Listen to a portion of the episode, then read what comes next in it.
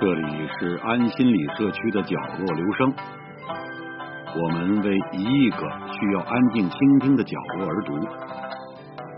一个人的时候，正适合静静的听。第一次碰到这群奇怪的长跑者，是在旧金山。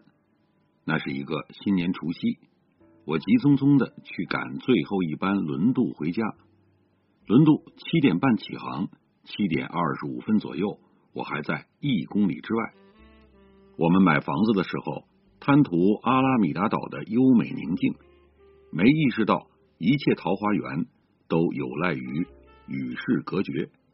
因此，这个靠渡船连接都市文明和我们住宅的小岛，到了晚上七点半摆渡结束后，就剩一条通道了，那是一条。吊桥仅供汽车过往。据说我们岛上一旦发生凶案，罪犯是很难跑出去的，只需把吊桥打开。对于我这个不会开车的人，赶最后一班渡船，练出了长跑的耐力和短跑的速度。这一次，我瞪着轮渡码头楼上的大钟，开始了一公里冲刺。很快，我发现自己混迹在一个。不见首尾的跑步者队伍里，这群跑步者一律穿红色礼服裙。高大的男子居然也能找到合适他们尺码的女性晚装。仔细看，这些晚装多半都是针织面料，可伸可缩，并且十分性感。但供胸部炫饰之处，飞长着锋利的胸毛，被大踏步跨越弄成。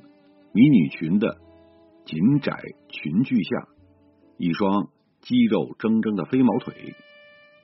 他们中三分之一是女人，自然更加红艳似火，个个如飞奔逃婚的红装新娘。其中几个人发现了我惊人的跑步速度，七零八落的跟上来，开始提问：跑这么快是去抢啤酒吗？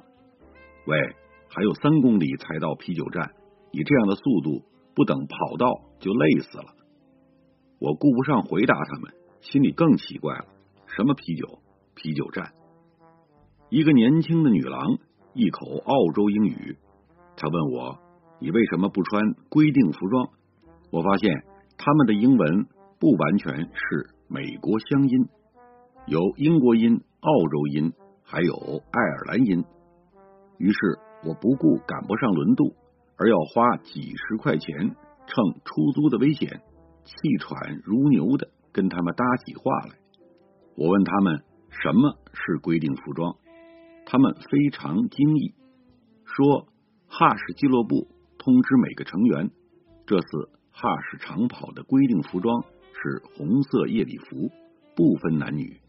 我只在早餐菜单上看到单词哈士。就是把土豆煮了之后，切成或剁成小碎块，再用油煎，是西式早餐里的家常食品，全称为 hash brow。据说把肉和剩菜乱切一通，改头换面的重新烹饪，就是这个东西。用中国话来解释，就是热剩菜或者热杂烩。我更好奇了。杂烩和长跑又有什么组合？刚才他们还提到啤酒，这三者是什么关系？当我问他们什么是哈士俱乐部时，他们才明白我只是个短期的偶然同道人。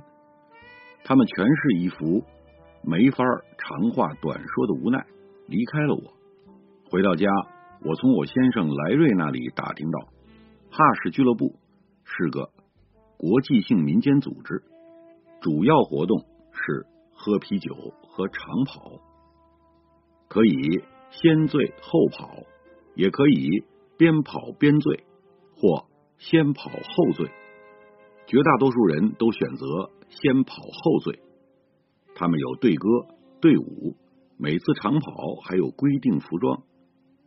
偶尔的，他们会来一次惊世骇俗的服饰展示。比如，不论男女老少，一律红色晚礼服。他们给自己起了个名字，叫做一帮有跑步恶癖的酗酒者。当我平行于那群为酗酒而跑步，或为跑步而酗酒的红衣男女时，万万没想到，几年后我自己也成了哈士俱乐部的成员。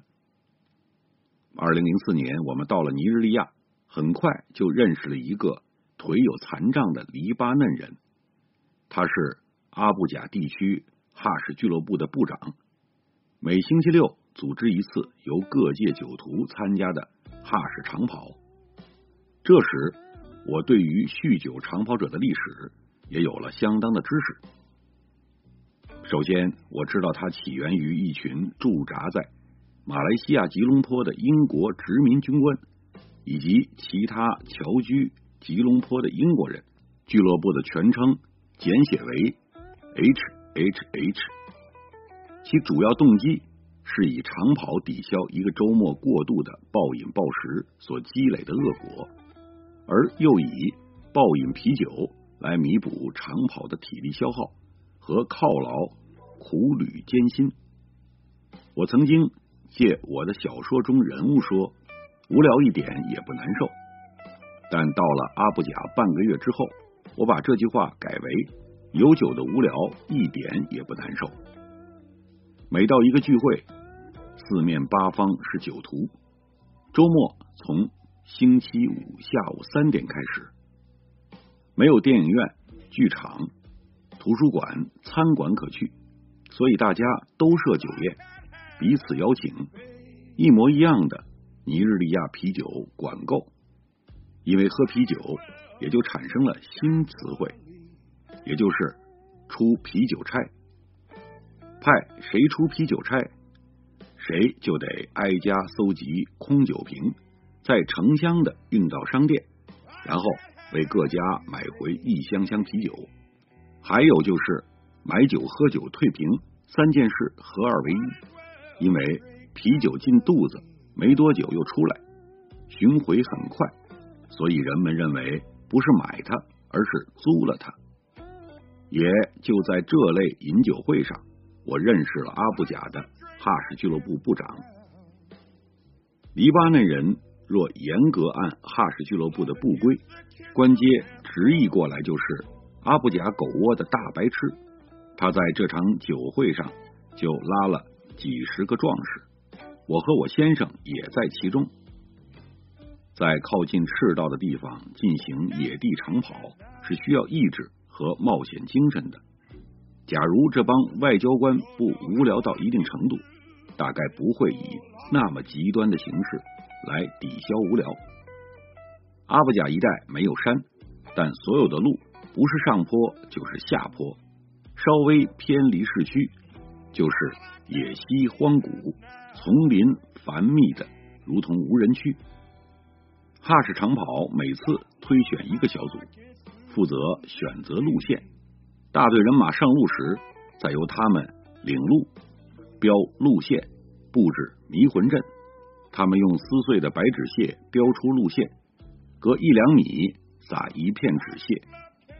他们还要负责误导人们。把纸屑撒到一条歧途上，让累得垂死、热得冒烟的人们误跑一大段冤枉路。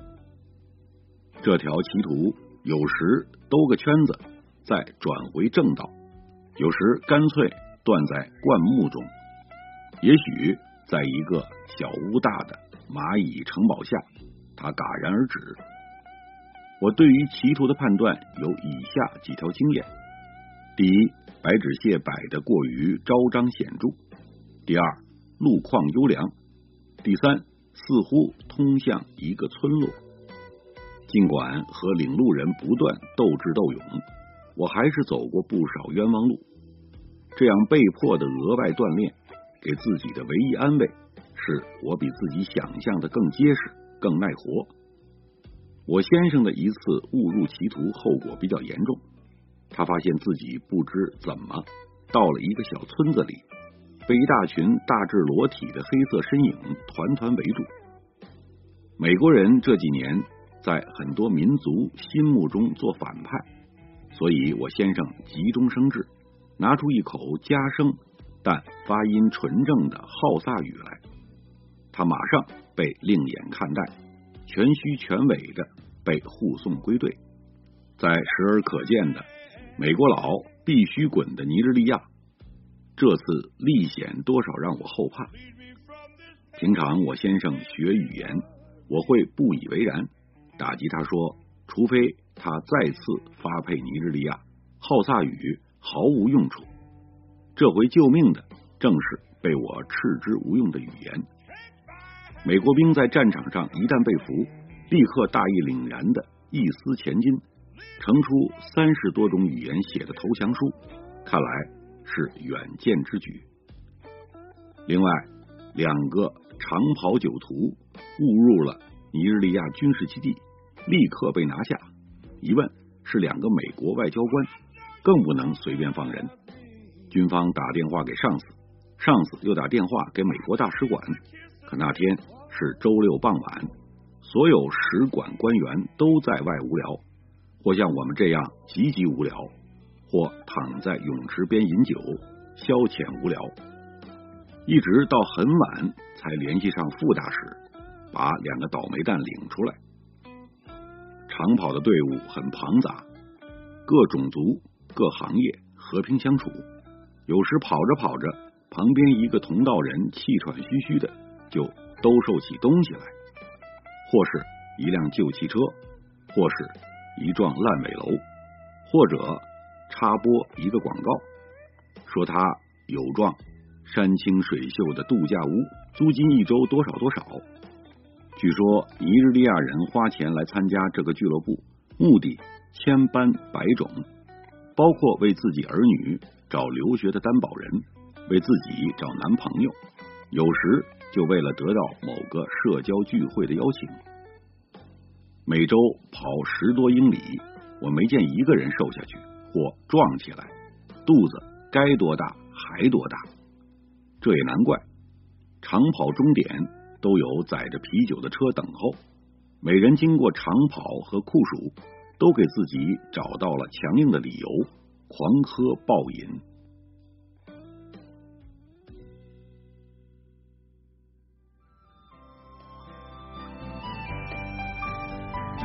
以上为您朗读的是选自著名作家严歌苓所写的一篇文章。谢谢来自每个角落的慧心倾听，请记住这里，我们在一起呢，咱们天天见。